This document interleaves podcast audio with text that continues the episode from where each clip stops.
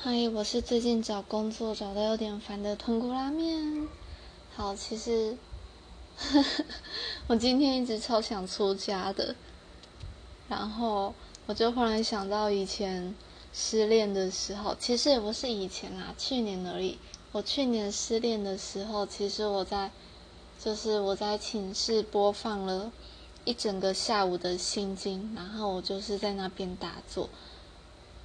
一整个下午，我的室友都没有，就是走过来说：“你可以戴耳机吗？”可能是因为我心经放的很小声吧，然后也可能是因为他们知道我失恋，反正我就觉得还蛮好笑的。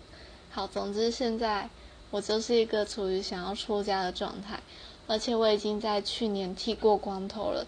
我确定我的头型超级漂亮，我可以就是当一个很漂亮的尼姑。